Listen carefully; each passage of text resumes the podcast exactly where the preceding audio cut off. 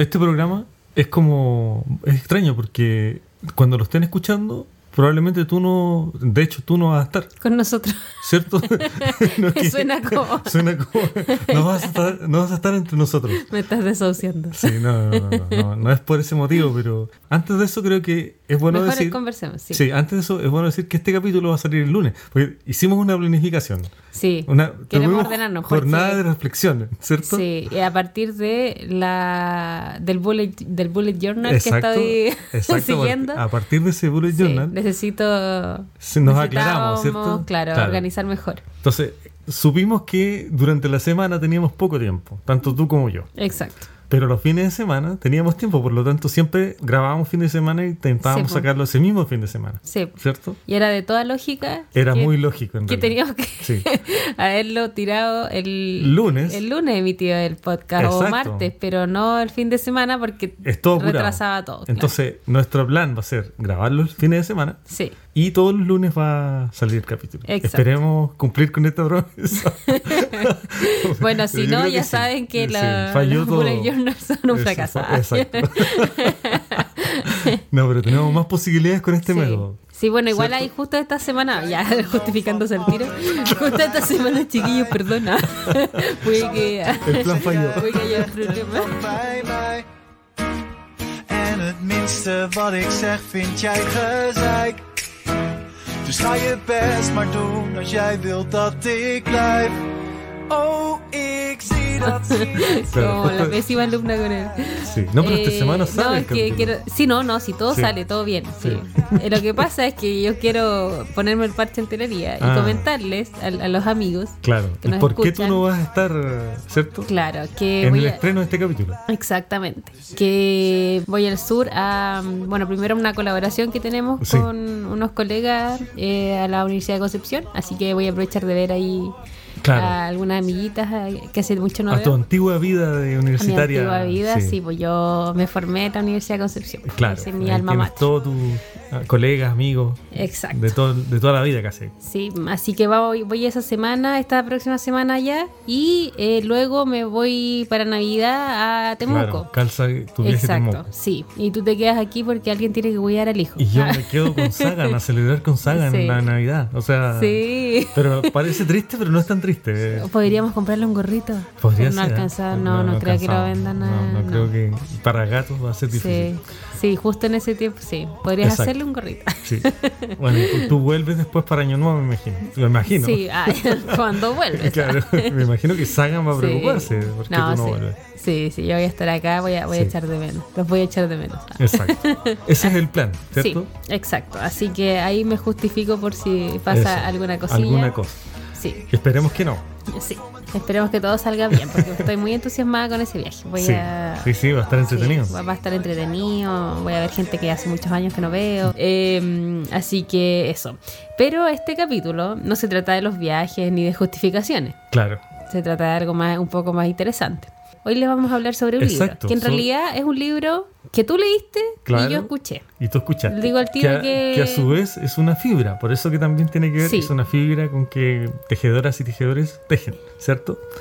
El libro es, se llama Seda. El libro se llama Seda y es de Alessandro Barico. Es Eh. un libro bien cortito y para mí me lo encontré hermoso. Es súper cortito, sí. sí, Eh, ¿Él es de, de qué nacionalidad Es es? italiano, es Ah, un ya. actor italiano, sí. Barico. Sí, sí. Barico, exacto. Tan, tan obvia yo. Ah. sí. Bueno, eh, para poner en contexto el libro, porque el libro no es que se llame Seda solo como por una metáfora, ¿no? Claro. Sino que además, eh, o sea, se llama Seda también por algo, por el, eh, por el significado también y, y la definición y el concepto que hay detrás de la fibra también. Claro, claro. hay- una- Entonces- un equilibrio en, en lo que representa eh, la seda, Sí. eh, metafóricamente, digamos, Sí. y la fibra, porque eh, el libro en ese sentido narra la adquisición de, estas, de esta fibra natural desde Japón, digamos, Sí. y detrás hay toda una historia también un poco que tiene algo que ver con la seda también, con lo impalpable, con lo... De a Exacto. poco vamos a ir incluso Desarrollando un poco más desarrollando esa idea. Exacto. Sí. Eh, y como a mí me causó más eh, mucha curiosidad cuando lo estaba escuchando eh, sobre lo que lo que estaba detrás de la producción de la seda, porque hablan también de un contexto histórico en el libro, Claro, de lugares de producción, y empezaron a surgir preguntas como Sí. dónde empezó la producción de seda, cómo descubrieron que de un gusano podían Eh, claro. obtener esta fibra, hilarla. Bueno, uno se imagina el tiro culturas milenarias, pues y no estaba muy errada. Eh, me puse a, a buscar alguna publicación sobre la historia y encontré una que les voy a leer un pedacito donde mm, más o menos da un barrido. idea, Sí, bien breve de, de cuáles son los orígenes. La publicación, como buena científica, tengo que citarla. Claro. De Laura González Chavarría y se llama Generalidades de la seda y su proceso de teñido. Y también otros autores. Dice, los orígenes del uso de la seda como materia prima textil se sitúan en China, donde su producción comenzó con la cría del gusano hace más de 5.000 años. Luego se introdujo en India, que actualmente es el segundo mayor productor y consumidor de seda en el mundo.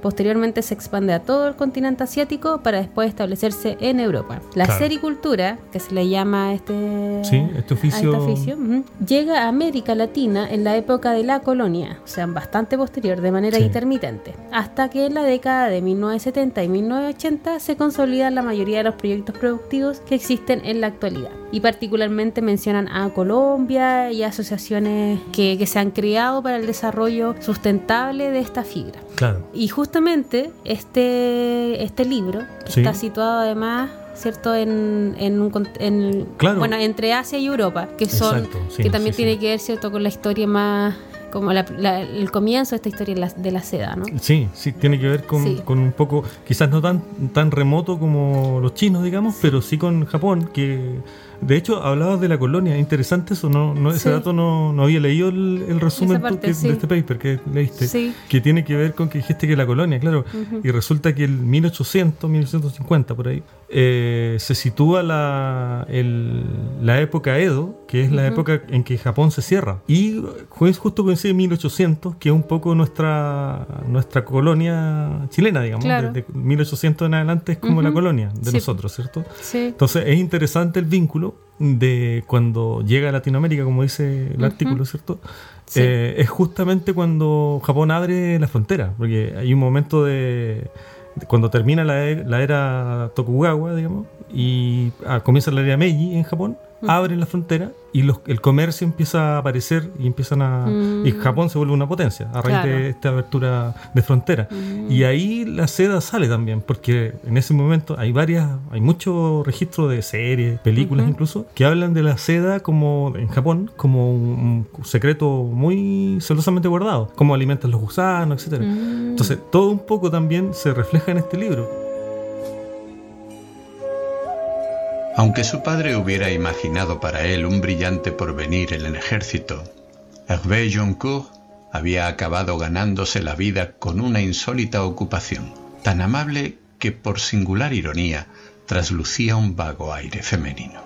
Para vivir, Hervé Joncourt compraba y vendía gusanos de seda. Era 1861. Hervé Joncourt tenía 32 años. Hervé Joncourt compraba y vendía los gusanos de seda cuando ser gusanos de seda consistía en ser minúsculos huevos de color amarillo o gris, inmóviles y aparentemente muertos. Creo que es interesante que compartamos las dos experiencias que tuvimos, cómo nos aproximamos a este libro, porque si bien yo lo leí, tú te aproximaste desde otro desde otra vereda, Sí, ¿cierto? mm, yo escuché el, Claro. eh, el libro, lo, lo escuché por audiolibro, eh, Sí. por audible, por esa aplicación. Y, mm, Y bueno, bueno en general, ya. ¿cómo, ¿cómo encontraste el libro? ¿Cómo, ¿Qué te pareció? Ya, mira, mi ¿Cómo- primera impresión fue que dije hoy como medio lento. sí, sí. Bueno, sí. ustedes saben, ya les, le- le- creo que fui bastante clara y la- el episodio pasado dice- claro. diciendo mi problema con la dispersión. De hecho, algunos me escribieron así como como, oh, pobrecita. que, que- Claro, no, que- no, que- sí. no inspires más Oye, pena. Otros me, no entendieron, más- sí. Claro. Dijeron, no, a mí me pasa también. Yo soy súper dispersa. No, no, quer- no queremos terminar con depresión. ¿ya? Eso, claro, pero no voy a centrarme en mí Ya. esta vez. porque creo que fui, me excedí un poco en, la, Claro, en el libro, pasado. en el sí, libro. pero en el libro. Ya, pero a raíz de este problema, porque lo quiero decir porque a lo mejor es un problema mío. Sí. Que me Pero pareció que el relato de la puedo persona. complementar eso. Dale, ya, sí. me pareció que el relato de la persona que leía el libro, Sí. porque pueden haber, los, en los audiolibros hay, puedes eh, buscar distintas alternativas de relato, o sea, pueden haber Claro, distintas personas claro. que lo estén eh, hablando, digamos, Sí, leyendo. Sí, sí. Eh, no Entonces yo tomé el primero nomás, que me pareció. No vi si habían otros audios disponibles. Claro. El que me tocó a mí, el que leí yo, o sea, el que escuché yo, me pareció lento el relato. Sí, Eh, me, me parecía como bastante redundante las ideas. claro. Y por lo mismo me desconcentré y me costó hilar la historia. Sí. Creo que me hubiese costado menos y me hubiese parecido más ágil, porque el libro es súper corto, entonces me parecía. De Claro. hecho, el audiolibro es como de una hora cincuenta, no sé, una cosa así. Sí, pues, sí, sí, Eh, es muy corto. Menos de dos horas dura el- Claro, el entonces yo me quedé con la sensación de pensar, oye, esto lo podría haber leído más, o sea, me- haberlo leído me hubiese parecido mucho más entretenido, solo por una impresión. Sí, sí. Pero, pero sí, me pasó eso, que me, lo, lo encontré un poco lento, no, no malo, de hecho me gustaron varias partes. Claro, y la historia en general, o sea, Sí. porque una cosa es la forma y otro es el fondo un poco del Eso. libro, ¿cierto? Y el- en el fondo del libro, ¿qué te, te pareció bueno? ¿Te, te gustó? ¿No te gustó? ¿Encontraste Sí. que no...? ¿Cuál fue como la...? Cuando ya uno sabe el final, se me completa la, la historia La y me historia, parece claro. súper bonita. Sí, Siendo honesta, hasta, hasta la mitad, digamos, no, claro, no tanto. Claro, sí. Em, pero, pero nuevamente puede ser porque yo tampoco lo, lo- me concentré mucho en escucharlo, lo estaba escuchando Claro. mientras hacía otras cosas, entonces Sí, mm, sí. bueno, no, no fue creo que la mejor forma de, de, de haber- aproximarte de al libro. al libro. Mira, desde mi punto de vista, te encuentro mucha razón en varios puntos que, que tú los, eh, los enfocas desde una perspectiva y para mí es, el- es la misma imagen, pero vista desde otra perspectiva, ¿cierto? Para mí, creo que te lo comenté, que el audiolibro eh, lo encontré bueno, pero quizás no tan bien logrado, porque lo que intenta hacer el audiolibro, o la, esta cadencia en la voz de la persona que narra, es representar eh, esta narrativa, ¿cierto? Muy introspectiva. El problema está que al ponerlo en la voz te fuerza un poco esa introspección. Al momento de Mm, leerlo, cabe sí. en el lector que eres tú. Es más fácil. digamos. Claro. Es más ágil, tú le das la agilidad. De hecho, tú partes leyendo, me pasó a mí con el libro, tú partes leyéndolo como cualquier libro. Eso es lo bonito. Y luego te das cuenta que el libro está tocando teclas más profundas, más íntimas, más, más como la seda, ¿te fijas? Mucho Sí. más delicado el libro en ese sentido. Entonces te vas como acomodando a esta narración. Entonces todo lo que tú me dices que lo encontraste redundante, eh, en el fondo es esta sutileza que es un poco el, el- como un mantra, ¿te fijas? Un mantra Mm. oriental, podría decirse, de Sí. alguna forma. Pero al momento en que te lo diga la persona que lee el libro, eh, en el audiolibro, suena repetitivo, pero si tú lo leyeras, te podrías ir adecuando y acomodando a que verías como un símbolo eso, esa repetición, ¿cierto? Sí, y verías ciertos ciertos cambios en esta repetición que te generaría como placer al escucharlo, digamos, porque tiene mucho de esto oriental. Entonces, en el fondo el libro, va- varias personas lo han comentado de distintas formas, digamos, y todos coinciden que son, hay dos tipos de lectores. Uno en los que les pasa esto de no logran dar con esta clave, ¿cierto?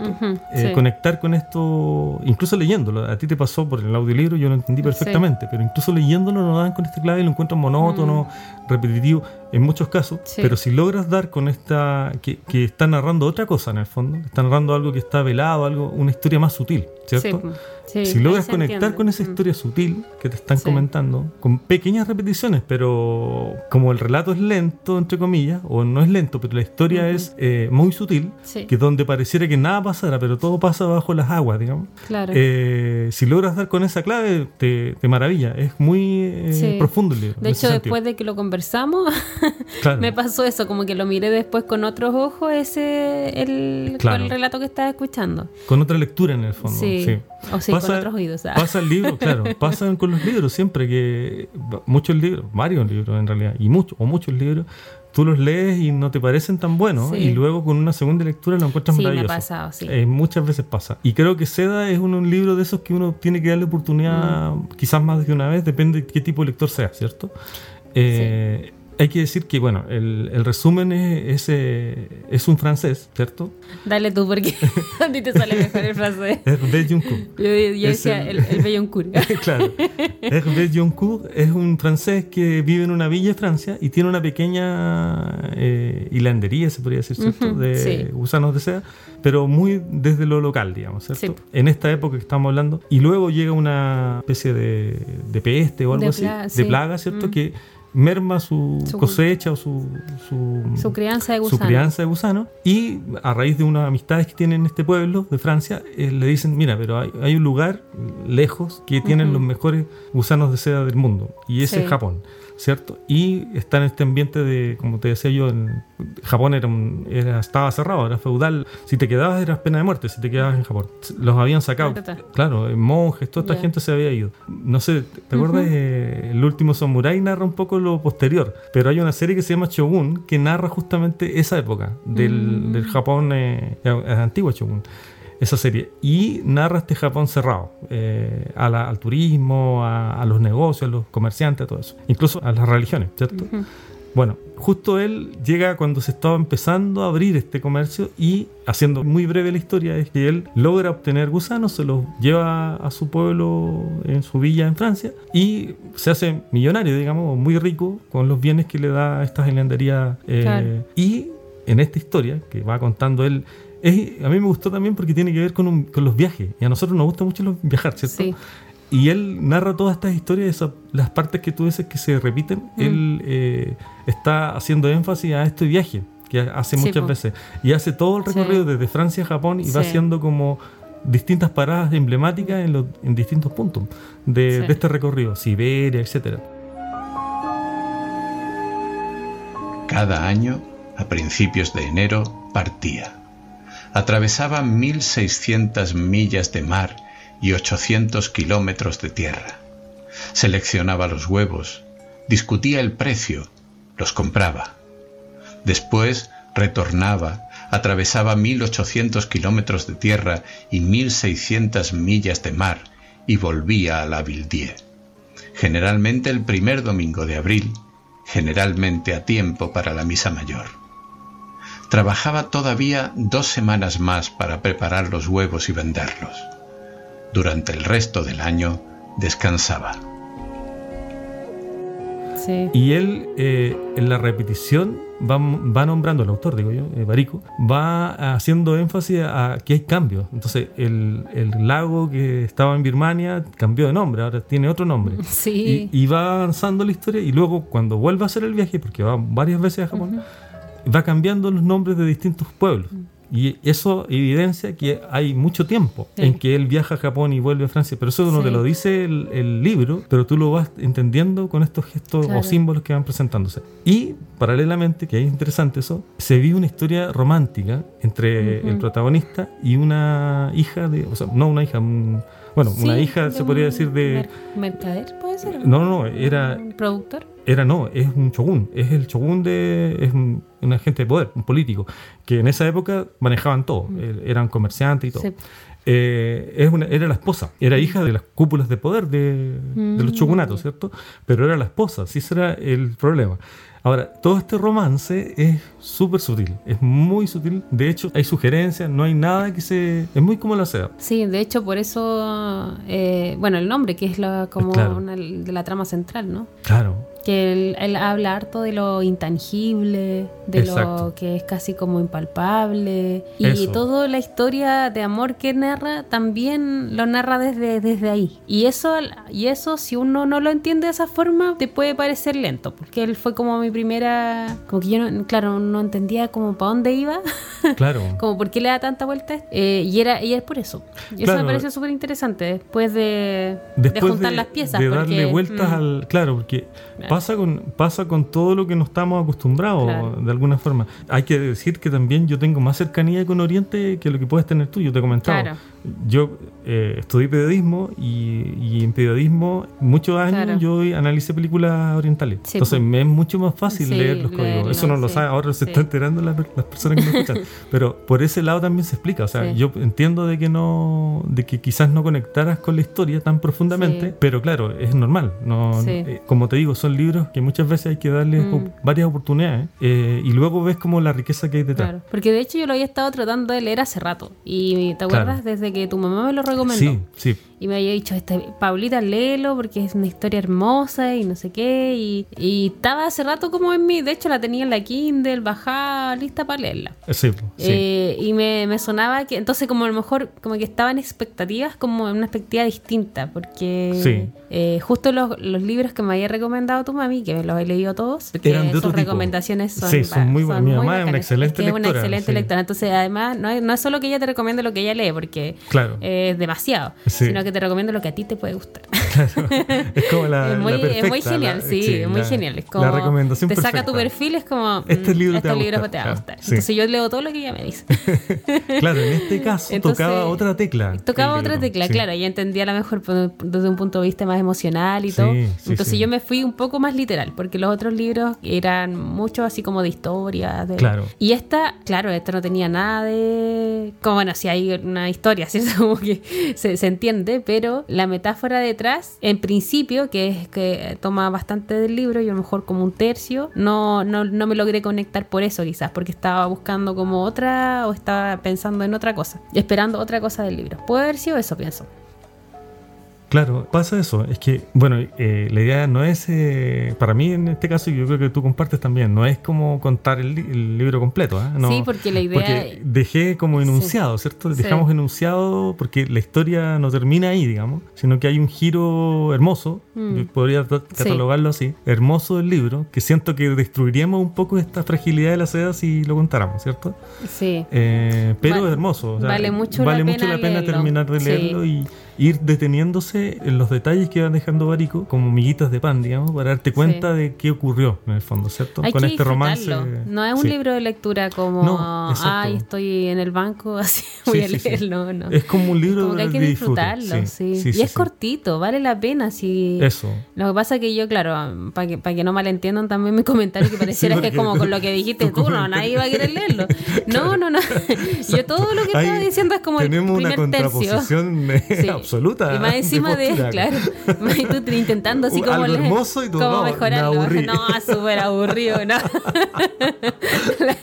Terrible, no, no, no.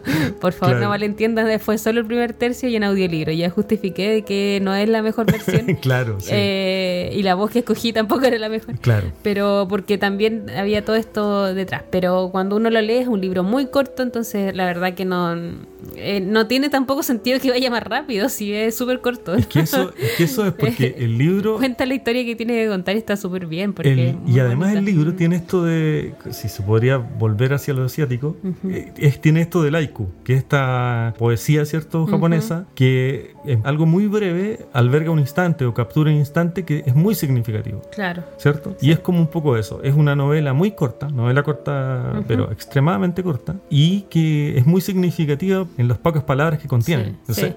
Es hermosa, yo lo encuentro muy... Sí. Y, y es muy redonda en el sentido de que, de que mezcla todo esto, porque nosotros como lectores pertenecemos también a un mundo occidental, tal como el, el autor, ¿cierto? Y es como conectarse con el libro como estos dos mundos, o sea, con algo, con la sutileza del oriental en esa época, quizás ha de hecho ha cambiado mucho Oriente en, en la modernidad, digamos, pero en esa época se mantenían con estos códigos. Oriente siempre tuvo Sí. una, una espiritualidad eh, que viene del Shinto, que son donde todos son espíritus, digamos.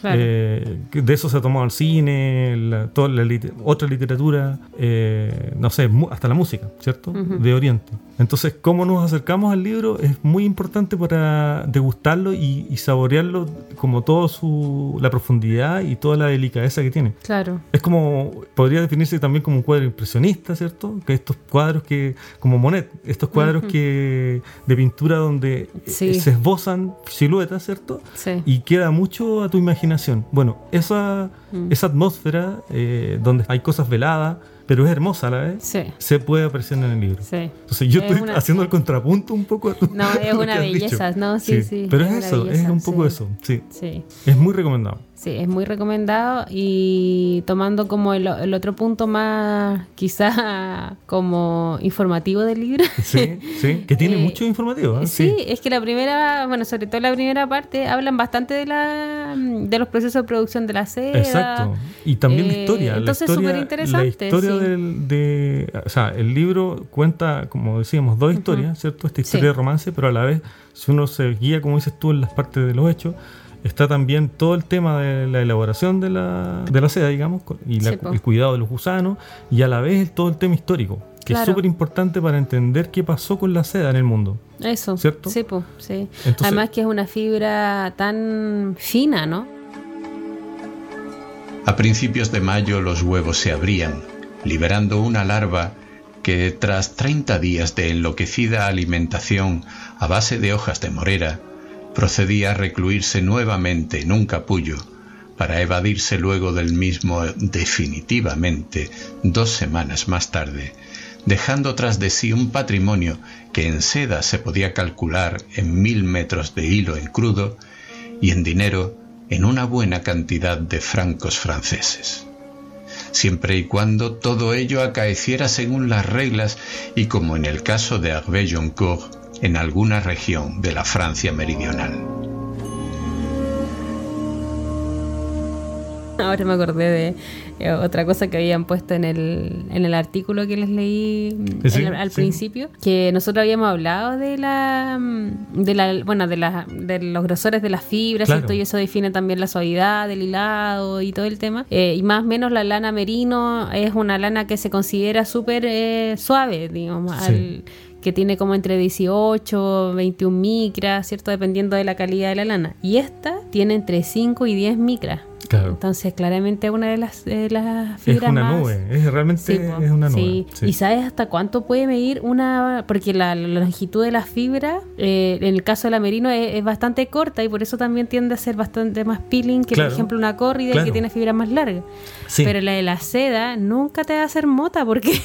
eso ya así como... Tiene una fibra extremadamente larga. Puede llegar, porque es, el, es, el, es la fibra del capullo del gusano. ¿cierto? Y esa puede llegar a medir 1600 metros. o sea, Una- imagínate, claro. Bueno, y todas esas cosas también te las. O sea, como que no, no te dice. es- ese dato exactamente no, pero. Claro, te, va te contando va un poco todos estos datos. del, sí. claro, de la de, de la fibra en sí, porque te va, te va narrando la. Él hace una comparación, ¿te acuerdas? Eh, Que eh, los gusanos que producen seda en, en- en- en Francia y versus los que producen en Japón. Y cuando él trae esos gusanos de seda y se produce eh, la nueva camada de seda, digamos, Sí. él habla de esa diferencia en calidad en el libro. Claro, Entonces ah, se, puede sí, po, apreciar un sí, poco lo sí. que dices tú. Sí. Sí. No, es interesante porque con las palabras tú te puedes imaginar hasta la tela cuando, Claro. cuando la describen así. Claro. No, y habla muchas cosas, la morera, que es el, el- De lo que se alimenta que el se alimenta el gusano, o sea, eh, hay mucho dato interesante eh, eh, que tiene que ver con la producción de la seda Claro. y a la vez está toda la narración ya parte literaria, digamos. Que Exacto. la parte literaria Sí. eh, complementa mucho con el tema de la seda. Sí, sí. Y es muy, es muy. La verdad que es muy bonito. Sí. El libro es muy bonito desde, desde ambos aspectos, digamos. Sí. Como, Y bueno, y queríamos un poco comentarlo para, para tener temas, digamos, que tienen que ver con la profundidad que lo- con lo que es tejer también. ¿eh? Porque Sí. El, cuando lo leía, también yo hacía eh, el paralelismo un poco con la actividad de tejer. sí. Que es un poco esta actividad que nosotros siempre hemos dicho, que es como casi como un mantra, ¿te fijas? Como Sí. que hay una cierta meditación, ¿cierto? Sí. Hay ciertos códigos de meditación en tejer. Porque te relaja, porque te concentra, porque te sientes estando y no pensando un poco. El estar presente, absoluto, digamos. Que es un Exacto. poco mucho de la idea del budismo eh, de Oriente, digamos. Entonces, por ese lado también me, me hace mucho sentido, o me hizo mucho sentido poder conversar del libro. sí, sí. Y es una bonita recomendación. Sí, También, totalmente. Ahora que se aproxima el verano, que vamos a tener, Exacto, vamos a tener más tiempo. para un poquito más de Sí. tiempo. Y es una sobre recomendación todo buena. que es Sí. un libro, como les decíamos, corto, entonces en un fin de semana se lo pueden devorar Eso. fácil. Y, Ojalá y no en audiolibro, pero también y- está disponible en claro, audiolibro. Dejé como, No, como no, eh, tú- súper mal el audiolibro, Claro, pero claro. quizá pobre el que lo leyó porque me va a llegar un reclamo aquí, Yo creo, caballero. que, yo creo que te- con tus comentarios estás arriesgándote Sí, a recibir una dura crítica. sí, demanda, porque- demanda. Exacto, dura crítica de cómo puedes hablar así de ese libro. Sí. Sí, perdón, ¿Cierto? perdóname, señor, que hizo el audiolibro. Sí, es que me pilló en un mal momento. Una persona tan dispersa como yo no puede, Claro. no puede con ese tono. Pero, pero luego, eh, cuando yo, te- o sea, no sé si te quedó claro mi postura Sí. respecto a por qué la persona que lee hace esa entonación. ¿Por qué él Eso. intenta hacer eso? Intenta Sí, eh, darle esa cadencia que es la que uno logra leyéndolo. Eso, exactamente. Que no es la sí. cadencia que, que, que podría dar una narración ágil. Sí. Si es una narración muy ágil, Sí. eh, se perdería, pierde, o él pierde, cree, el que creó el audiolibro, cree que perdería toda esta magia eh, de esta narración como más profunda, ¿cierto? Sí, Eso, justamente. Bueno. Bueno, sin más, eso. Terminamos. Nos despedimos, Nos sí, despedimos. hasta la próxima semana. La Espero próxima les haya gustado. Recuerden Sí. que las redes sociales es Polilla Tejedora. Estamos en el patrón Estamos en el de patrón de Turing, el capítulo no sé cuánto. No, el capítulo eh, 17, ¿o no? 17, 17, ¿O no? 17. ¿Fue sí. 16 la vez 17 la O pasada. 18, no me acuerdo. No, no, 17. Ya, ok. tú lo 17, sí. Eh, eso, así que nos vemos la próxima semana. Recuerden que ahora van a empezar a aparecer los lunes. Eso. Si es que Lunes. no sale nada mal, porque y empezar Eso. a justificar. porque recuerden que yo Los- tengo un los viaje. peores, y- eh, y me puedo- compromisos. Claro. Los que hacemos al aire improvisando, como todos los programas, él- son los Sí, peores compromisos. Sí, no nos crean mejor ya. Eso. ya. Espérenlo, no. Olvídenlo. Solamente quédense con la recomendación del Sí. libro y eso, nada más. Nada. y, no, y con la del Pablo, no la mía. porque- Claro, también, sí. Ya. O sea, con la tuya también, sí. Es otra opinión, puede tener la gente distinta opinión. Así que, chao. Un ¿cierto? abrazo. Un abrazo, chao. Cuídense. Left here with my thoughts. And the image of you being with someone else, well, it's eating me up inside.